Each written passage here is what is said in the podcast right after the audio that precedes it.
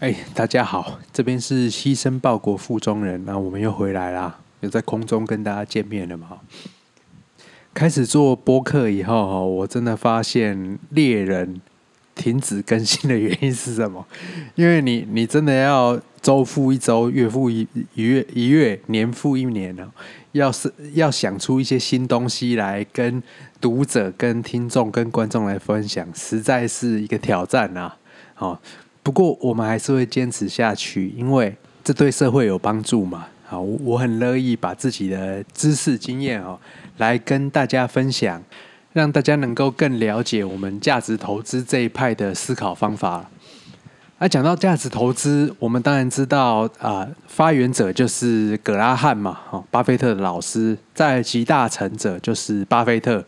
那巴菲特也是我的恩师啦，不是说他真的帮我上过课。还是干嘛的？而是我的所有投资方法都是来自于阅读巴菲特年报学到的，所以我一直把他尊为我的恩师。那他对我的影响可能仅次于我父亲，所以我们也很高兴的看到，哈，巴菲特在昨天过了他九十一岁的生日，我们就在此祝福巴菲特啊、老当益壮，长命百岁，平安健康。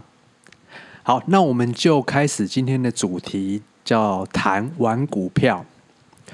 玩股票哈，呃，意思就是你操作股票，你买卖股票的时候，把它当成一种游戏嘛。这里我就要提醒大家注意，如果你觉得自己是在玩股票，那你一定会赔钱。为什么呢？我们去想。大家去 Las Vegas 去赌城都是去玩嘛，没有人说自己去赌场、赌城投资的。赌城好玩，很好玩，呃，各种声光效果，我还有吃吃饺子老虎，赌桌上的输赢让人很疏解压力嘛。可是我们应该要注意到，作为一个整体，赌客们其实是输钱的。为什么呢？因为赌场它不是一个慈善机构，它是一个盈利机构。既然它可以一直一直的这样开下来，表示它一定可以赚到钱。那表示它的顾客给了他给了他盈利的机会，财富大幅度的从赌客身上转移到赌场身上。买股票的时候也是，如果你觉得你自己是在玩股票，那作为一个整体。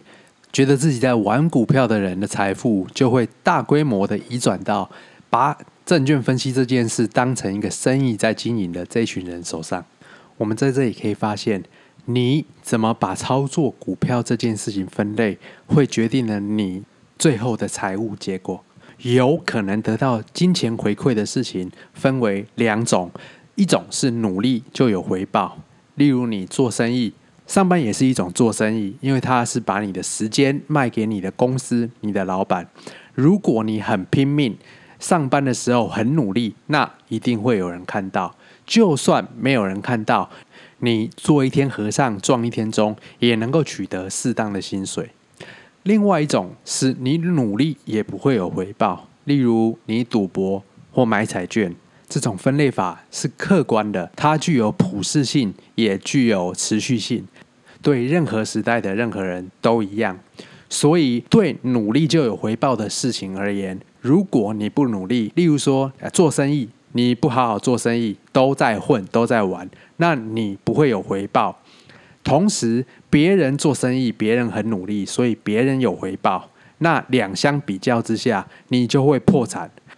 如果是上班的场合，那别人会升迁升官，你会被炒鱿鱼或冷冻。反过来说，努力也不会有回报的事情，你去努力也不会有什么结果。诶，有人说不对呀，不是有麻省理工学院 MIT 的人用数学的演算法去赌德州扑克，去决胜二十一点，结果赚大钱吗？我只能说，这种例子就是典型的生存者偏误。什么叫生存者偏误呢？指的就是你台面上看到风光的那些人，都是活下来的人，没活下来的他也不敢出声啦。好，例如说我们看到创业，哇，扎克伯跟贝佐斯跟 Bill Gates 好像很风光，好，随便写个城市就会大卖大发。可是他们只是网络创业、软体创业的极少数、极少数的成功者。世界上还有无数的前浪死在了沙滩上，可是你连听都没听过他。回到决胜二十一点这个例子，这是一重双重的。生存者偏误，为什么呢？第一，你要真的会赌德州扑克，赚得了大钱，这是第一关。第二关就是你赚了大钱以后，没有被做成鱼饲料，没有被做成消波块，你活着回来了，你才能够站在台面上跟大家说，我赌得好爽，好屌。那证券分析是属于哪一种分类呢？证券分析是典型的努力就会有成果，努力就会有回报的事情。事实上，证券分析的本质跟自己做生意完全一样。所以，你想要在证券分析，你想要从买卖股票成功获利的话，你就得遵循做生意的原理原则来进行股票投资这件事。做生意的时候，应该注意的事情有四项。首先是你要知道自己在干嘛。知道自己在干嘛，分成两部分。第一，就是你要知道自己在做生意；第二，就是你要了解你做的生意的内涵。例如说，你今天想要在网络上开店，你想要贩卖流行服饰来赚钱，那首先你就必须认识到你是在做生意，做生意要低买高卖。如果你从批发商那那里进的货的货价高于你零售的时候出售给顾顾客的价格的话，那你就会亏损，这个生意就做不久。第二，如果你对流行服饰的价值，也就是你的顾客愿意花多少钱来买一件裙子、一件 T 恤，如果你没有概念、没有 idea，那你就不会知道该进哪一些货，你也不知道应该用多少钱进这些货。同样的，如果你想买卖股票来赚钱，第一，你要知道你自己是在做生意，也就是你要低买高卖。那股价什么时候算低，什么时候算高，这就要回到拿股票的价格来跟股票的价值做比较。如果你对特定的标的，它到底值多少钱，你不知道，甚至你没有计算过的情况下，就盲目买进。这个就好像你在做网拍的时候，依靠射飞镖的结果来进货一样，只会是一塌糊涂，输到脱裤。第二项做生意的原则是，不要让别人管理你的生意，除非你非常的信任那个人，否则你的大掌柜不时给你动个小手脚，不时收回扣，那你就吃不完兜着走。由于购买股票跟收购一整间公司，它有相同的本质，只有不同的程度。意思就是，购买一间公司百分之百的普通股，跟购买百万分之一的普通股，本质上是相同的。所以，除非你非常信任你持股的公司的执行长，否则不要轻易去购买该公司的股票。那我们如何判断一家公司的执行长能不能信任呢？我们可以用他的年报来判断我们对他的信心程度。作为波克夏哈萨威公司执行长的巴菲特，具有百分之百的可信度，所以我们可以把巴菲特写的年报，他写的致股东信，拿来跟你正在评估的公司出刊的年报、出刊的致股东信来做比较。越接近巴菲特的标准，这间公司的执行长就越可靠。通常在比较了好几年的年报以后，我们可以看得出来，一个执行长是否有担当。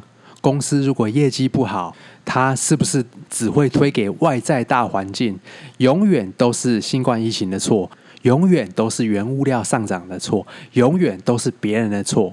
这样的执行长就没有担当。我们还可以看。在某一年提到的事情，是否在日后的年度一一落实？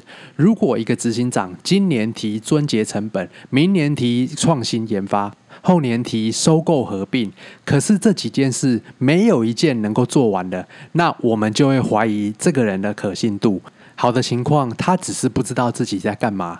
坏的情况就是，如果他连经营目标这样的定性内容都要撒谎，那我们如何能期待他在财务报表这样定量的内容上能够说实话呢？第三项经营原则是：赚的时候赚小钱，亏的时候亏大钱，这样的生意不要碰。例如说，如果有一只股票，你预估赚的时候能够赚十趴、二十趴，可是赔的时候你会惨赔，它就变成壁纸，让你有去无回。那这样的股票千万不要碰。第四项原则是要敢于与众不同。如果你跟别人做一样的事，那凭什么你会发财，别人苦哈哈呢？做类似的事，就会得到类似的结果。只有在做不同的事，你看到了别人看不到的，你做了别人不做的，你接受了别人避免了，你成为了第一个吃螃蟹的人。这个时候，你才能够把握住真正的商机，最大的商机。跟别人一样，虽然让你比较有安全感，你的心情比较好，但是这不代表你是对的。跟别人不一样，虽然你会有点担心，会比较没安全感，可是这也不代表你是错的。只要你的证据是对的，你的推理是对的，你的结论就是对的。要敢于与众不同。我们在这里做一个总结：赌，或是买彩券，或当冲，我都不反对。只要你把它当成兴趣来做，你知道自己在赌，那就不会对你造成太大的伤害。今天的节目到此结束，我是牺牲报国负中人，谢谢你的收听，再见。